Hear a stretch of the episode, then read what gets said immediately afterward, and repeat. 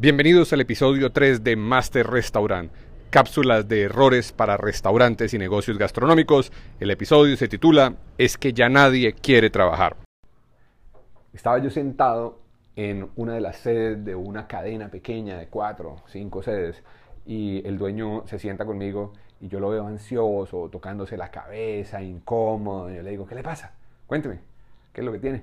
Y entonces el hombre me dice, no, es que ya nadie quiere trabajar, es que mire estos pelados, refiriéndose a los, a los jóvenes que, que trabajan con él ahí en servicio a la mesa, los meseros y, o camareros, como lo que llaman en su país. No, estos pelados no quieren trabajar, mire que eso nadie dura, eh, y todos se van, y empezamos a hablar del tema, ¿no? Entonces yo le digo, pero es que, venga, ¿cada cuánto se le van? No, este duró una semana, el otro duró 15 días, el que más ha durado un mes, y entonces empezamos a hacer la revisión, ¿no? Pues sin querer queriendo, pues le metemos mano al tema y empezamos y le digo, venga, ¿y usted cómo, qué, está buscando? Entonces, el, el, mire el perfil, el perfil es, no, pues gente que sepa trabajar en mesas, que quiera trabajar, que necesite. Y eso de que necesite es muy, muy latino, ¿no? Entonces, yo le digo, bueno, pero ¿qué es que necesite? Pues todo el mundo necesita ingresos, todo el mundo necesita trabajar. No, pues una persona que tenga necesidades y que valore el trabajo y que quiera el trabajo y que quiera trabajar con nosotros. Y le digo, Oiga, ¿y qué, cómo es el proceso de reclutamiento? No, el proceso de reclutamiento es acá nosotros buscamos entre los conocidos, llamamos en Latinoamérica y en general en el mundo, los restaurantes no tienen un proceso de reclutamiento. El proceso de reclutamiento es busque a ver quién consigue, mire a ver si alguien conoce a alguien y tráigalo, ¿sí? Y cuando llega, bueno, y cuando llega, entonces, ¿cómo hace usted? No, pues entonces eh, él llega y por ejemplo, ahorita me falta una persona para hoy. 6 de la tarde, ¿qué horas son? 2 de la tarde. Ah, bueno, pues ahora llega, entonces eh, le damos el uniforme, le damos la carta y él empieza hoy mismo. Venga, y proceso de entrenamiento. No, no, no, él va aprendiendo. Él va aprendiendo a costa de quemar clientes. ¿Sí? Entonces yo le decía, ok, o sea, usted primero no tiene una forma realmente, un procedimiento de captación o de búsqueda de, empleados o de colaboradores, como los quiera llamar. Bueno, bueno, así, en el fondo así. Y tampoco tiene una forma de onboarding. Onboarding es el término que se le da al, al, arranque, al montaje. No, sí, bueno, está bien, no pasa nada. Ok, ¿y cómo lo miden? ¿Cómo así que cómo lo miden? Sí, ¿cómo miden si él está haciendo un buen trabajo? No, pues nosotros no lo medimos. ¿Y cómo y ustedes alinean en algún momento las expectativas, el plan de vida de esa persona con la empresa? No, qué plan de vida ni qué nada. Esto, esta gente nosotros le pagamos salario mínimo y con las propinas o con se hacen algo mejor y me decía, pues loco, pues eh, realmente con ese esquema es muy complejo, es muy complejo y los restaurantes en general tienen ese método para el reclutamiento. No hay realmente una forma de reclutamiento, no hay realmente una forma de entrenamiento y no hay realmente una forma de retención. ¿sí? Entonces, como no hay una forma para esos tres momentos, pues la gente no dura. ¿sí? Adicionalmente, como si fuera poco, los sueldos que la mayoría de restaurantes pagan a veces no llegan ni siquiera a los mínimos que están establecidos por ley. Mejor dicho, es muy común que ni siquiera les paguen los mínimos establecidos por ley porque tienen una estructura de costos mal hecha. Entonces uno dice, bueno, o sea, si no puede pagar ni siquiera lo mínimo, pues ya tiene un problema porque no le puede garantizar ingresos de sostenimiento al otro, lo cual nos lleva a otra característica común y es que, pues, como son muy pequeños, solamente tienen picos de venta uno o dos días o tres días máximo y en esos picos de venta necesita más personas, pero no les puedo ofrecer sino ese día un turno o medio turno. Y no les puedo ofrecer una estabilidad completa. Eso hace que la persona pues le toque estarse buscando y rebuscando y el restaurante sea un descampadero, como llamamos tradicionalmente, o sea, un lugar donde para un momentico y sigue buscando. Entonces, pues uno dice, pues claro, frente a ese esquema, pues es muy complejo. Entonces, ¿qué debería uno hacer? Mire, en realidad la búsqueda de las personas siempre, siempre, siempre va a continuar siendo uno de los temas principales, pero uno sí debería establecer preguntas en el proceso de reclutamiento sobre su plan de vida, sobre, oiga, ¿usted por qué quiere trabajar? Y ahí todos hemos escuchado el meme de, no, pues porque tengo eh, un interés muy alto por no morirme de hambre. ¿Sí lo han escuchado? Que uno dice, pues sí, claro, no entiendo que hay un tema de supervivencia, de de, alimentos, de, de llevar lo mínimo a la casa, pero después de eso, ¿qué? Porque es que si no la persona pues se va a estar buscando es moverse. Entonces, ¿hay algo que la empresa pueda contribuir en el plan de vida de esta persona? O sea, ¿qué es que la persona está estudiando? Bueno, eso, eso no está mal. Muchos estudiantes de carreras profesionales han subsidiado. De hecho, uno de los grandes subsidiadores de carreras profesionales son las industrias gastronómicas. Es decir, hay mucha gente que paga su carrera profesional siendo mesero y son meseros muchos años. ¿sí? Son meseros cuatro años, cinco años, toda la carrera y no hay mella a eso y no hay demérito a eso.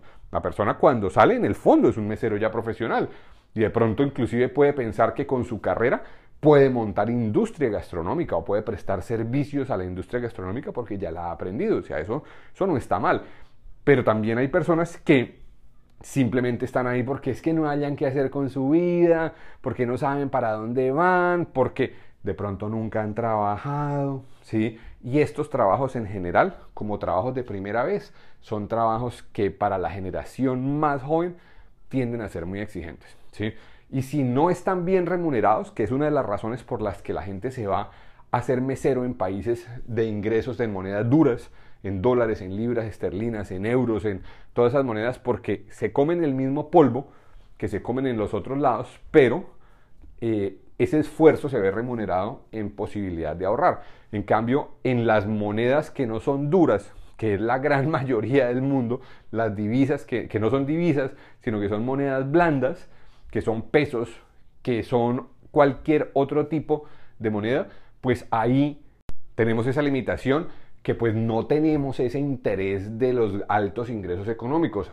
Ahora, eso no es del todo cierto. Hay empresas y personas en cargos en gastronomía que pueden tener ingresos muy superiores a los ingresos profesionales que se harían con la profesión que están estudiando, ¿sí? Lo que pasa es que tienen que dedicarle. Entonces, haciendo recuento, está la alineación de empresa con objetivos de vida. Esas son preguntas que hay que hacer y que hay que tener un foco de, oiga, esta persona no va a estar acá o sí va a estar acá cuáles son. Inclusive hay empresas que es cada vez más común, afortunadamente, que le hagan una prueba DISC o cualquier otra prueba de perfil psicológico para establecer qué tan propensa es la persona a recibir instrucciones, a seguir instrucciones y pues dependiendo del cuadrante en el que salga en una prueba DISC, por ejemplo, uno puede animarse a decir, bueno, esta persona es más propensa a tener éxito en esta industria.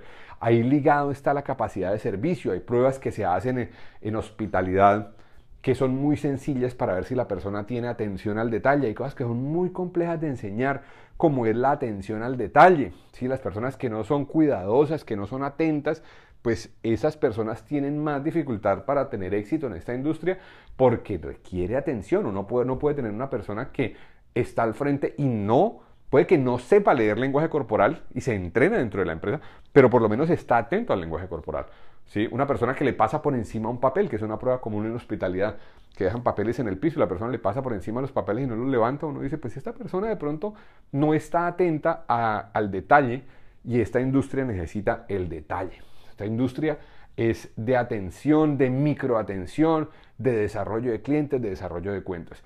Ahí seguido, pues está el tema de, oiga, yo tengo una necesidad de personal y debo estructurar, por eso es que desde el modelo de negocios nosotros hablamos tanto de que hay que estructurar el modelo de negocio para las razones y momentos de consumo, porque es que también en la medida en que yo tenga más momentos de consumo y más razones de consumo, pero específicamente momentos del día con necesidades de personal, pues también puedo ofrecerle mejores características a mi personal, ¿sí? Porque si no tengo momentos de venta, todos los tiempos que tengo abierto al público y no tengo venta, pues son sobrecostos para mí. Entonces hay por eso empresas que empiezan a decir, no, yo prefiero cerrar el lunes y el martes y eso es una herejía. Uno dice, pero venga, en serio.